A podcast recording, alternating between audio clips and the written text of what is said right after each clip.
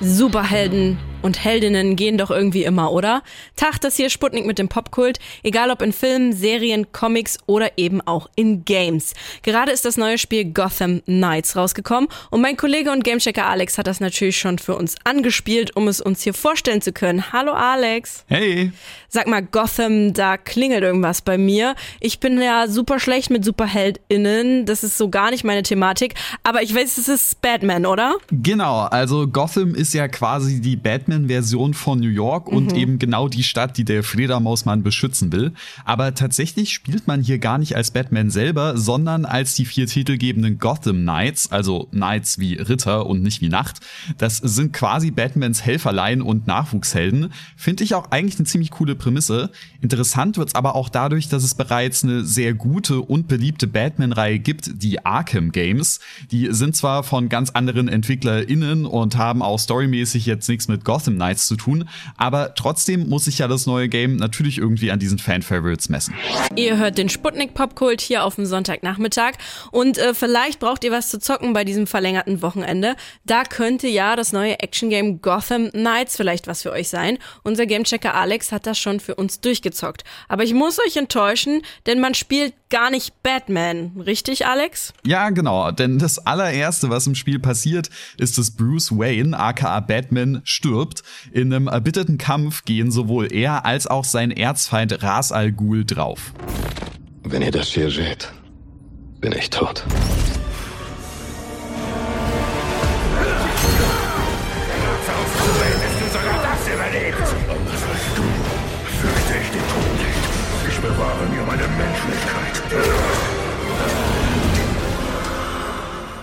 Aber damit Gotham jetzt nicht schutzlos den zahlreichen Bösewichten ausgeliefert ist, die in der Stadt ihr Unwesen treiben, beschließen Batmans engste Verbündete, seine Arbeit fortzusetzen. Das sind zum einen Batgirl und Robin, die beiden kannte ich vorher schon, und auch zwei Typen, die mir bisher komplett unbekannt waren, nämlich Nightwing und Red Hood. Mit der Hilfe von Batmans Butler Alfred müssen die erstmal lernen, ohne Batman klarzukommen. Hatte Zweifel, ob du kommst, Alfred. Ich werde immer hier sein, wenn Sie mich brauchen, Master Richard. Wenn einer von Ihnen mich braucht. Schön, dass du hier bist. Verdammt! Überall in der Stadt gibt's Aktivitäten. Verlass dich auf uns, Alfred. Wir helfen alle mit. Setzen wir Bruce Arbeit fort. Man kann sich dann aussuchen, als welcher der vier man spielt. Ich habe alle mal so ein bisschen ausprobiert. Manche sind besser für Kloppereien, andere mehr fürs Schleichen geeignet. Aber am Ende habe ich die meiste Zeit dann doch als Batgirl gespielt, weil die nicht nur super cool und badass ist, sondern auch echt nützliche Hacking-Skills hat. Klingt auf jeden Fall, als wäre sie echt cool. Und muss man da jetzt super drinstecken in den ganzen Comics und Filmen, um bei der Story hinterherzukommen von dem Spiel? Weil ich zum Beispiel habe ja überhaupt gar keinen Plan. Also am Anfang war ich als jemand, der sich jetzt nicht super gut auskennt, kurz ein bisschen überfordert, denn natürlich wittern nach Batmans Ableben viele Schurken ihre Chance, Gotham City wieder unsicher zu machen. Ein paar davon kannte ich, wie zum Beispiel Jokers crazy Freundin Harley Quinn oder den Pinguin, aber manche haben ja auch so gar nichts gesagt, wie zum Beispiel Clayman, das ist so ein der aus Lehm besteht. Und irgendwie machen sie keinen so wirklich guten Job damit, diese ganzen mir unbekannten Charaktere mal richtig einzuführen. Und ich war öfters mal ein bisschen lost.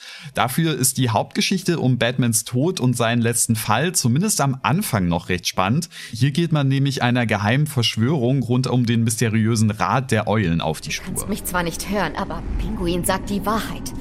Der Rat der Eulen ist kein Mythos. Er existiert. Diesem jungen Bruce Wayne gab es ständig Ärger. So vieles, was wir nicht tun konnten. Sein Tod hat den Weg für unseren Neuerwerb geebnet. Aber auch da verliert es nach einer Zeit so ein bisschen den Drive. Insgesamt würde ich sagen, dass die Story schon ganz okay ist. Es gibt ein paar echte Highlights, aber eben auch viel Blabla und so Standard-Superheldenkram. Es ist solide, aber wird jetzt halt auch keine Preise gewinnen. Das sieht ja aber bei den allermeisten Superheldenfilmen auch nicht wirklich anders aus. Trotzdem, bisschen schade ist es schon, weil ich die Prämisse ja so vielversprechend fand. Die Story ist leider etwas durchwachsen, aber ich habe noch ein paar Hoffnungen für das Gameplay. Wie sieht's denn da aus, Alex? Also, ich kann auf jeden Fall erstmal festhalten, dass ich definitiv meinen Spaß mit Gotham Knights hatte, das Open World Gotham zu erkunden, zahlreiche Nebenaufgaben zu erledigen, Verbrecher zu vermöbeln und von Häuserdach zu Häuserdach zu klettern, ist alles grundsolide. Wenn man Bock hat, kann man das sogar zu zweit im Multiplayer machen, aber so richtige Highlights bleibt mir das Spiel dann leider doch oft schuldig. Bei den Kämpfen zum Beispiel, die sehen super stylisch aus, haben auch einen guten Umf und die Option Gegner lieber schleichend auszuschalten ist natürlich auch immer nett. Das tut sicher weh.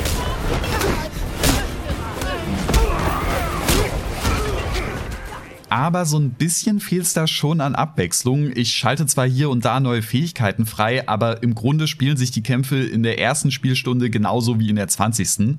Auch bei der Open World, da sind mir irgendwie zu viele austauschbare Nebenaufgaben vom Fließband drinne. Nichts davon finde ich jetzt wirklich schlecht, das ist schon alles ganz lustig, aber nach dem zigsten Überfall oder der zigsten Parcours-Challenge fühlt sich das doch eher nach Beschäftigungstherapie an. Oha, okay. Aber das klingt ja jetzt nicht so dolle, Alex, oder? Mm, ja, leider. Also während ich das spiele, macht das schon alles Bock, wie halt viele dieser Open-World-Spiele immer irgendwie Bock machen. Aber sobald das Spiel eben aus ist, bleibt davon ziemlich wenig hängen. Da wurde einfach zu viel Filler ins Spiel gepackt, dass ich zum Beispiel, um Bad Girls Cape freizuschalten, womit die Bewegung durch die Stadt überhaupt erst so richtig Spaß macht, erstmal super viele unspektakuläre und random generierte Verbrechen lösen muss, ist auch ein ganz gutes Beispiel dafür. Wenn die Highlights dann aber mal vorkommen, stechen sie eben auch echt raus. Zum Beispiel so eine eigentlich eher lame Prügelei hat sich bei mir durch einen coolen Song im Hintergrund direkt richtig gut eingeprägt.